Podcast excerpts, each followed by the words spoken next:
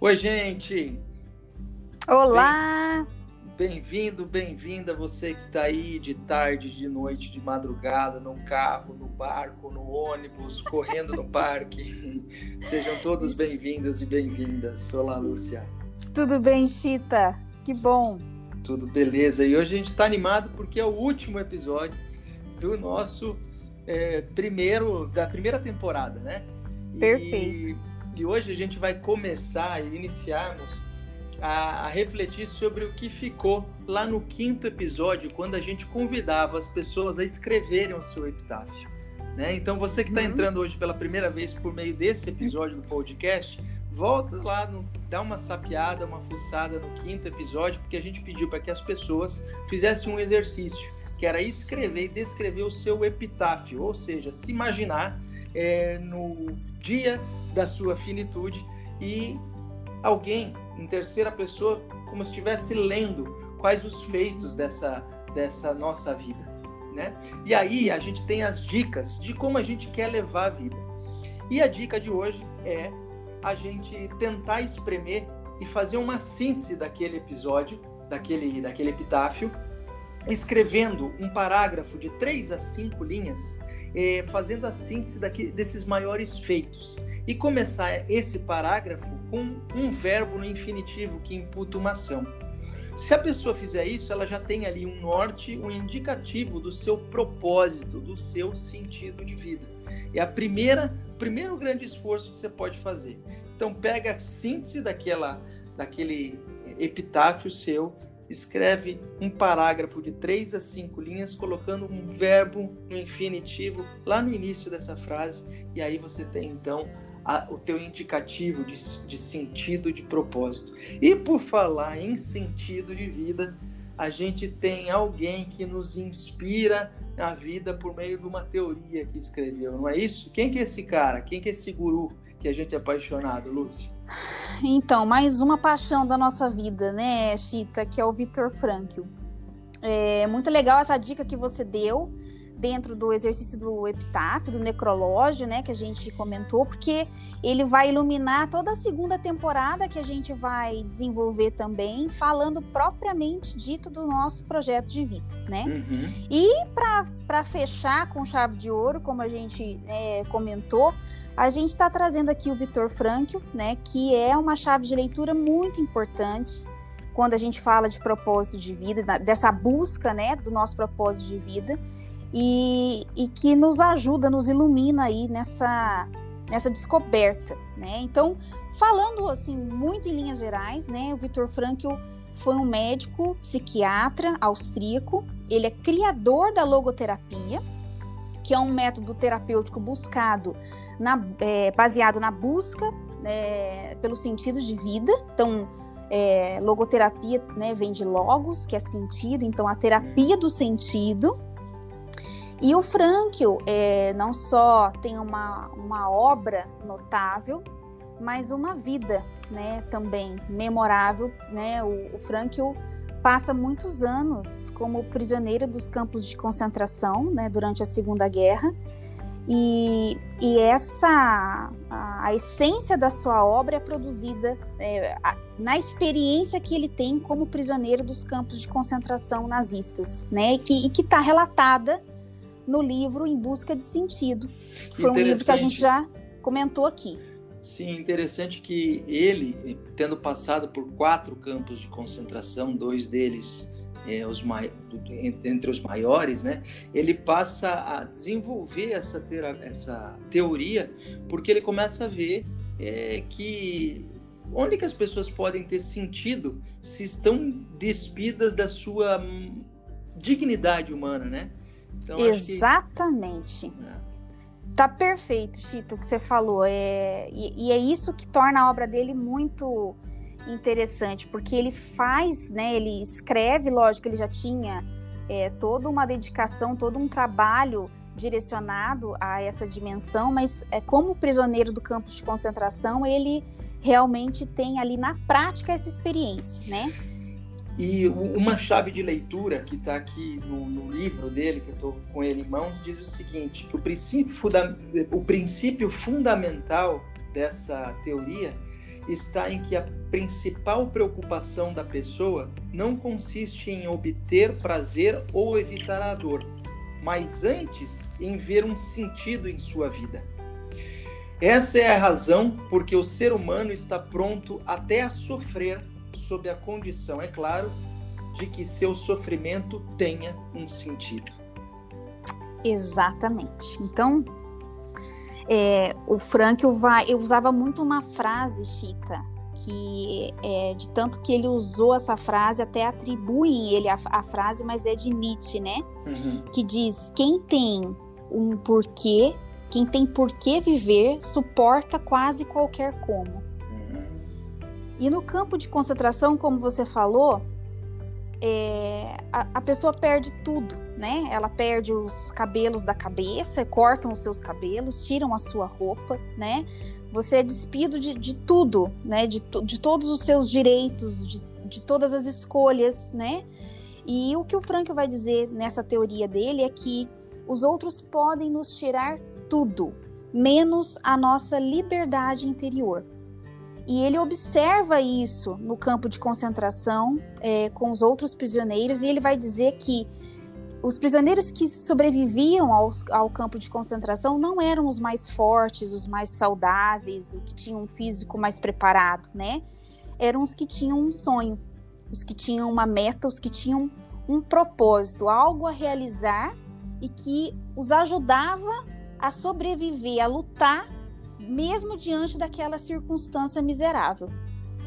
Uhum. Então, então, isso que é o, acho que o mais é, importante da obra dele, assim, como que de, né, de, de algo muito ruim, né, impensável, você tira dali é, o propósito e a força para viver. Eu acho que a, a maior síntese dessa nossa primeira temporada foi justamente trazer podcasts em que as pessoas pudessem pensar justamente no porquê vivem. E essa é a base é, do nosso trabalho para desenvolver o projeto de vida. Porque não adianta eu desenvolver um projeto de vida, querer ser é, um baita cientista, um baita profissional, se eu não sei para onde eu quero ir. Né? Então, uhum. qualquer caminho vai servir. Então, pensar no sentido e propósito é a base do nosso trabalho. E ele fala que a gente descortina e encontra esse sentido por meio de alguns valores, né?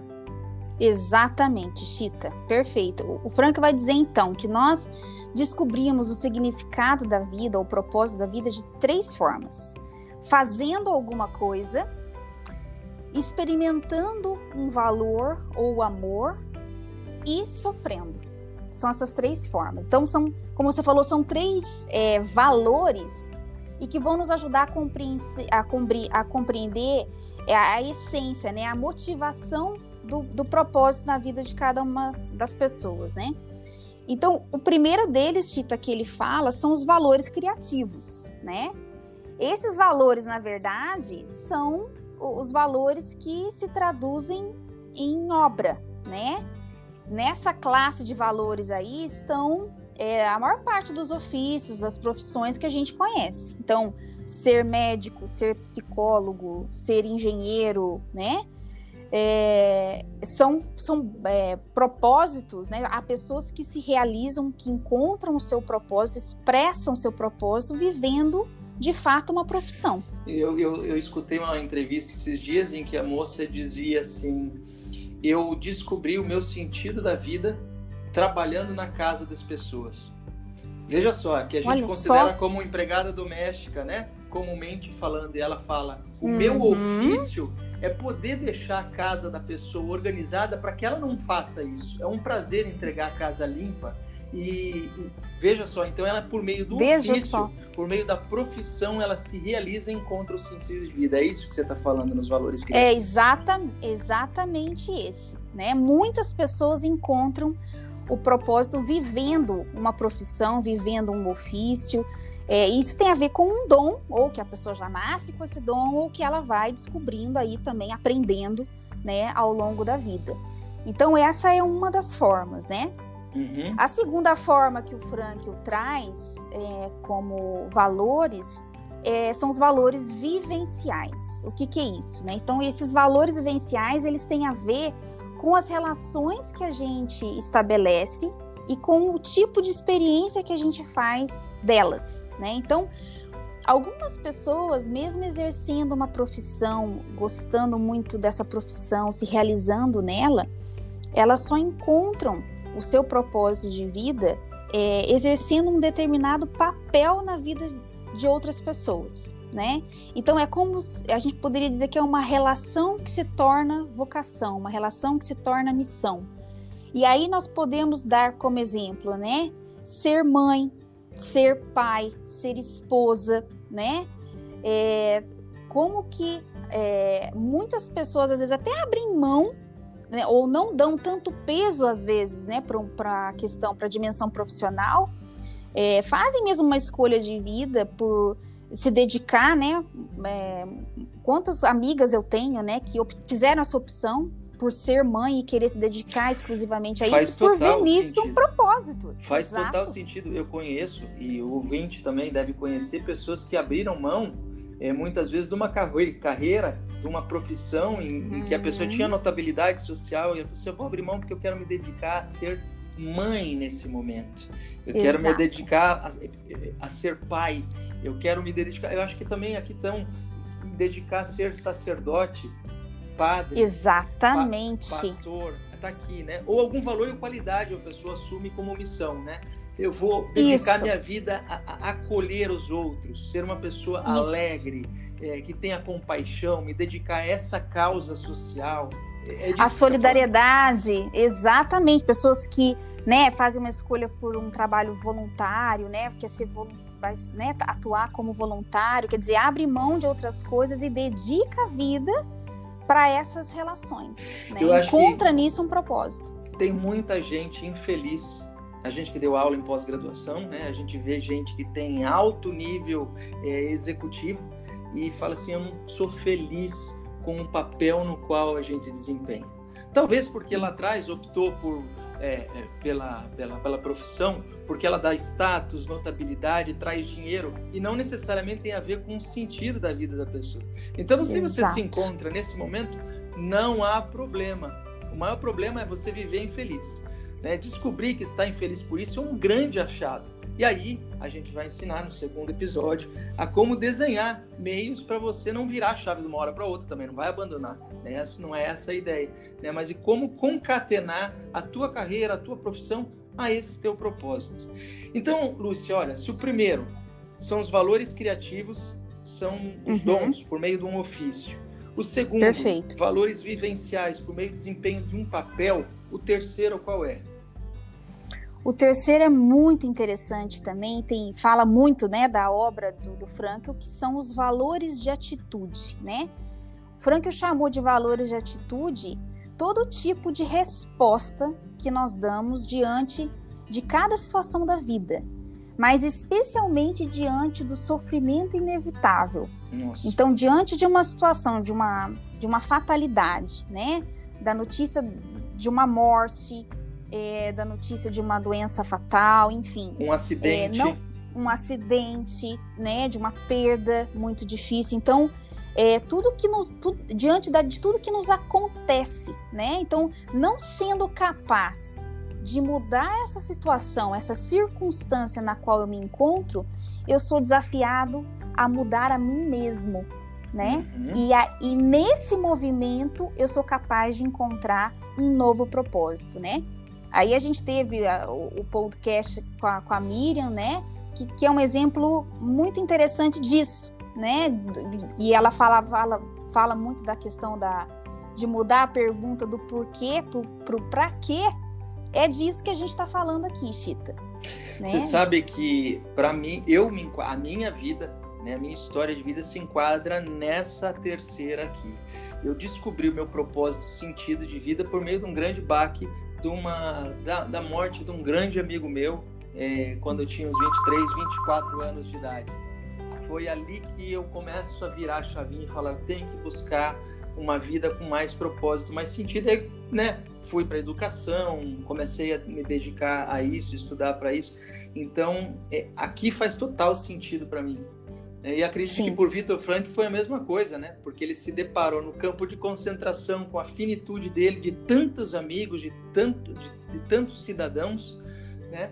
Que fez com é. que ele até descortinasse tudo até o fim da vida dele por meio dessa teoria. Muito legal.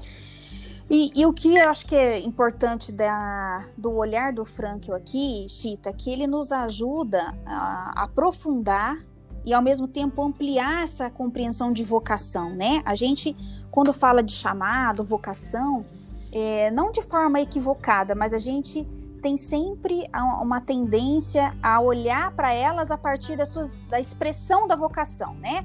Ou é profissional, ou é matrimonial, ou é religiosa.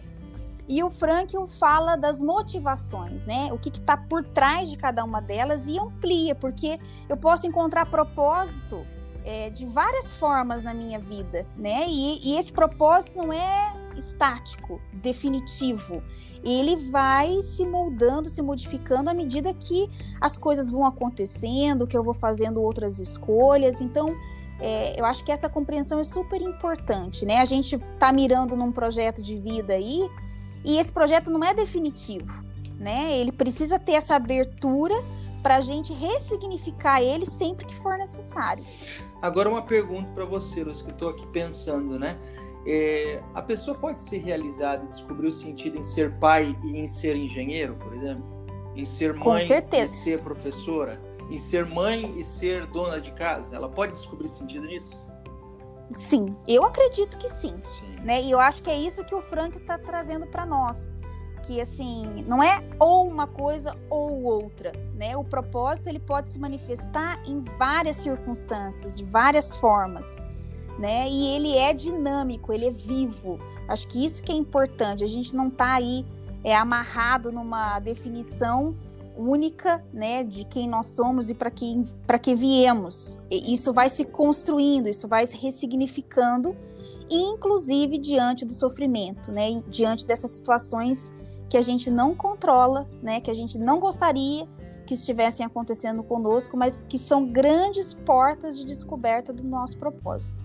E olha que interessante, ele fala no capítulo A Essência da Existência, ele fala o seguinte: Viva como se já estivesse vivendo pela segunda vez e como se na primeira vez você tivesse agido tão errado como está prestes a agir agora. Nossa, que sensacional essa frase. Muito. Muito boa. Muito. Olha, a gente se despede com o coração cheio de alegria é, Sim. Por estar tá com. Não é uma legião de pessoas, mas são, são nossos grandes amigos, são em torno de 70 pessoas, sete dezenas de pessoas, de seres humanos que estiveram conosco nessa jornada. É, que, que foi deliciosa, então. Não sei se para você, mas para mim foi delicioso estar com você, com o Miriam é, e com é. os nossos ouvintes discutindo assuntos tão relevantes para esse momento é, da nossa vida, né? Sim, Chita, foi muito gratificante. Eu acho que esses são os dois sentimentos, alegria e gratidão, né, por ter com, podido compartilhar, né, com, com vocês esse tempo, essas reflexões e a gente segue. Já estamos aí pensando com bastante carinho na segunda temporada. Estamos igual no Netflix já, né, Chico? Nossa, a gente tá muito chique. chique e, e, outras cocitas mais que a gente está começando a se enamorar e encharcar o coração aí de possibilidades. Então, para você que nos ouve e nos acompanha, gosta, a gente pede por favor, para você compartilhar com as pessoas. A gente também tem uma playlist muito legal. Ah, é, legal. Que chama Projeto de Vida é, com, com Chita e Lúcia, também é uma coisa nesse sentido, tem a mesmo logo que a gente utiliza, e que são só músicas nacionais, que vai do vaneirão ao funk, do, da clássica ao... ao para todos os gostos. A bossa nova e que fazem com que a gente possa refletir sobre a nossa vida. Música só com muito conteúdo. E a partir do nosso próximo da nossa próxima temporada, segunda temporada, como a Lúcia disse no início, a gente vai trazer vários convidados e vai ensinar você a escrever o seu projeto de vida. É uma ferramenta prática para começar a escrever Isso. com prazos, com é, a curto, médio e longo prazo e como você quer dedicar sua vida no hoje e no amanhã. Um grande beijo, um grande abraço a todos vocês. Maravilha, muitos beijos, bom demais estar com vocês. Até a próxima.